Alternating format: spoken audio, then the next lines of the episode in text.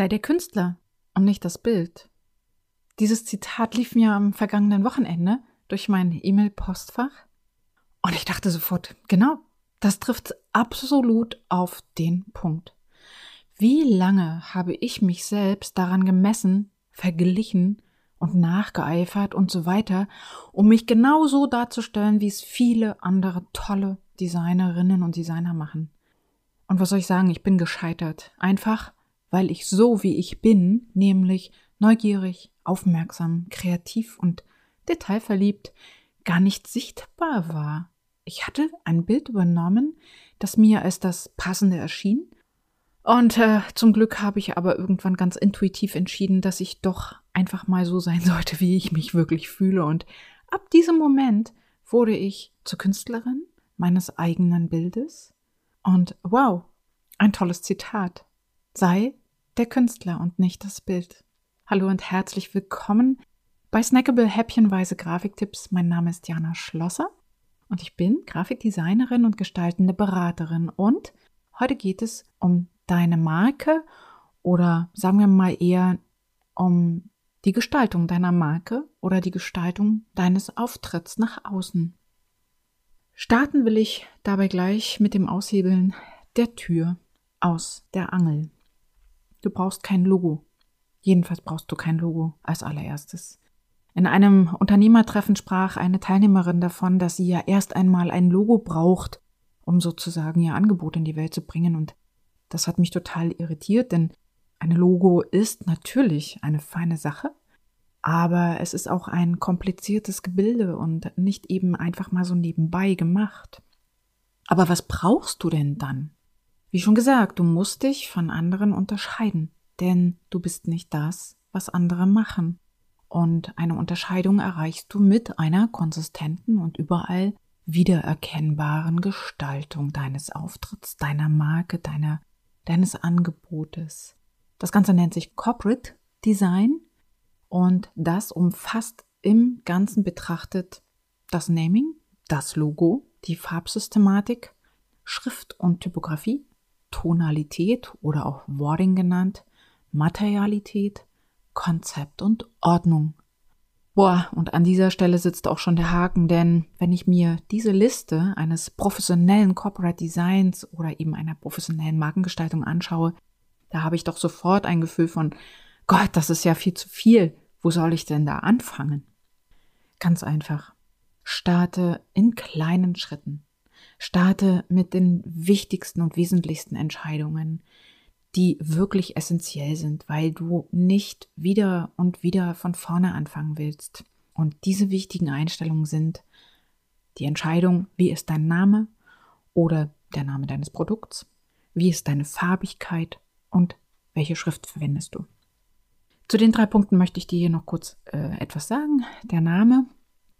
Beim Namen such dir einen Sparringspartner. Klingt jetzt ein bisschen komisch. Also bei der Namensfindung meine ich natürlich, suche dir einen Sparringspartner. Jemanden, der ein außenstehendes Gegenüber ist, denn der hat mehr Weitblick oder auch Draufsicht auf dein Unternehmen oder auf dein Angebot und er stellt dazu auch Fragen. Als Solo-Unternehmerin kannst du natürlich vielleicht sogar deinen eigenen Namen verwenden, das mache ich ja auch selbst. Aber das könnte auch ganz schnell zum Problem werden, denn wenn du wachsen willst, hm, dann könnte es sein, dass es ungünstig ist, dass das ein personenabhängiger Name ist. Manchmal ist da so ein bisschen neutralerer Raum für mehr Wachstum besser geeignet. Und das zweite Problem könnte sein, dass der Name bereits vergeben ist. Deshalb recherchiere unbedingt, ob du mit deinem Namen oder dem erfundenen Namen eine Domain sichern kannst, denn die ist absolut essentiell. Der zweite Punkt war die Farbigkeit. Sei authentisch. So abgearbeitet dieses Wort daherkommt. Ich mag es. Denn es beschreibt immer noch am allerbesten, worum es mir geht.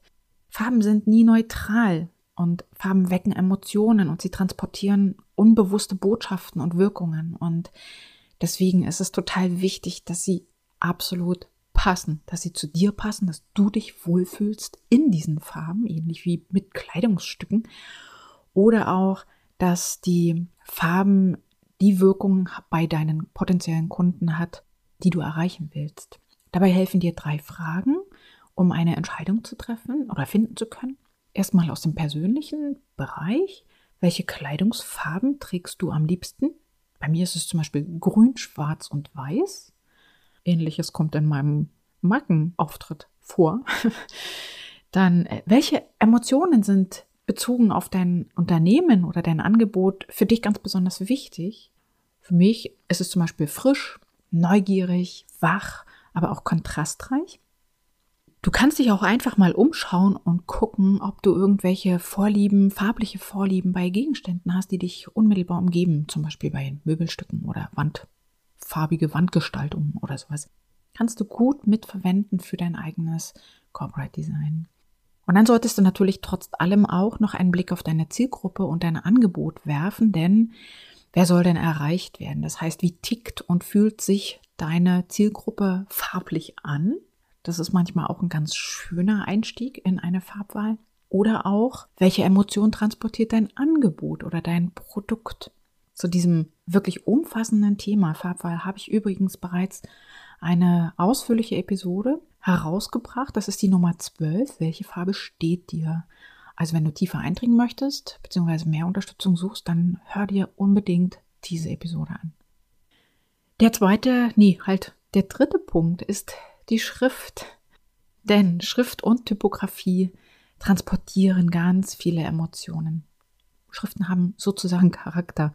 Wer mich schon ein bisschen länger verfolgt, der weiß, dass das mein Herzensthema ist und ich immer wieder darauf anspreche, wie, äh, beziehungsweise immer wieder bemerke, wie wenig Wertschätzung Schrift und Typografie entgegengebracht wird, die eine so, so unbewusst große Rolle spielt nimm das Thema ernst. Denn auch die Schrift bietet sozusagen eine absolut unterschätzte Möglichkeit, deine Individualität abzubilden. Ob du eine verschnörkelte Schreibschrift nutzt und ja, auch so eine Schrift kann verwendet werden, wenn sie passt. Oder ob du eine moderne Grotesk-Schrift verwendest oder eine lesefreundliche Antiquarschrift nutzt. Du solltest es ganz einfach bewusst entscheiden. Denn viel zu oft wird einfach nur die gerade zur Verfügung stehende Computerschrift genommen schlimmes Thema triggert mich immer wieder ganz besonders stark an. Übrigens in meiner vorletzten Episode, also in der Episode Nummer 40, Schrift richtig auswählen, bin ich auch sehr ausführlich auf diese Thematik eingegangen. Hör sie dir an, denn hier begleite ich dich mit vielen Fragen und Informationen bei der Entscheidungsfindung. Zusammengefasst kann ich dir oder möchte ich dir unbedingt mitgeben, Marke beziehungsweise ein Copyright Design beziehungsweise eben ein ein, die Gestaltung oder der Auftritt einer Marke entsteht im Gehen. Wenn du diese drei Entscheidungen bewusst getroffen hast, Name, Farbigkeit und Schrift, dann hast du schon sehr, sehr wichtige Einstellungen vorgenommen. Und du kannst unbedingt starten, denn wie so vieles im Leben entwickelst du dich, dein Angebot und dein Unternehmen ja Schritt für Schritt weiter. Das passiert ganz genauso mit deinem Erscheinungsbild oder deinem Markenauftritt und irgendwann kannst du dir auch ein schickes Logo dazu kreieren oder kreieren lassen. Das macht dich dann natürlich noch einzigartiger, aber das ist eben nicht unbedingt der allererste Schritt. Apropos, um noch einmal auf mein Zitat vom Beginn zurückzukommen, ja, sei deine eigene Künstlerin oder dein eigener Künstler und kreiere dir deine Marke genau so, wie sie dich zeigt. Nein, dass sie dich zeigt, wie du bist und nicht, wovon du glaubst, dass andere das von dir erwarten oder dass, weil andere es so machen, dass das Nonplusultra ist. Solltest du Unterstützung bei der Entwicklung brauchen, dann kann ich dir natürlich helfen, als dein Pinsel oder Werkzeug sozusagen mit einer guten Portion Wissen und Können ausgestattet. Schau einfach mal auf meiner Website www.janaschlosser.de. Hier findest du manche Arbeitsprobe oder eben auch noch weiterführende Tipps. Noch ein kleiner Spoiler für die nächste Episode. Beim nächsten Mal gibt es wieder eine Sonderfolge zu meinem Herzensprojekt. Was findest du schön?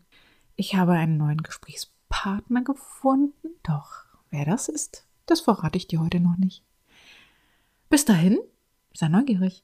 Deine Jana.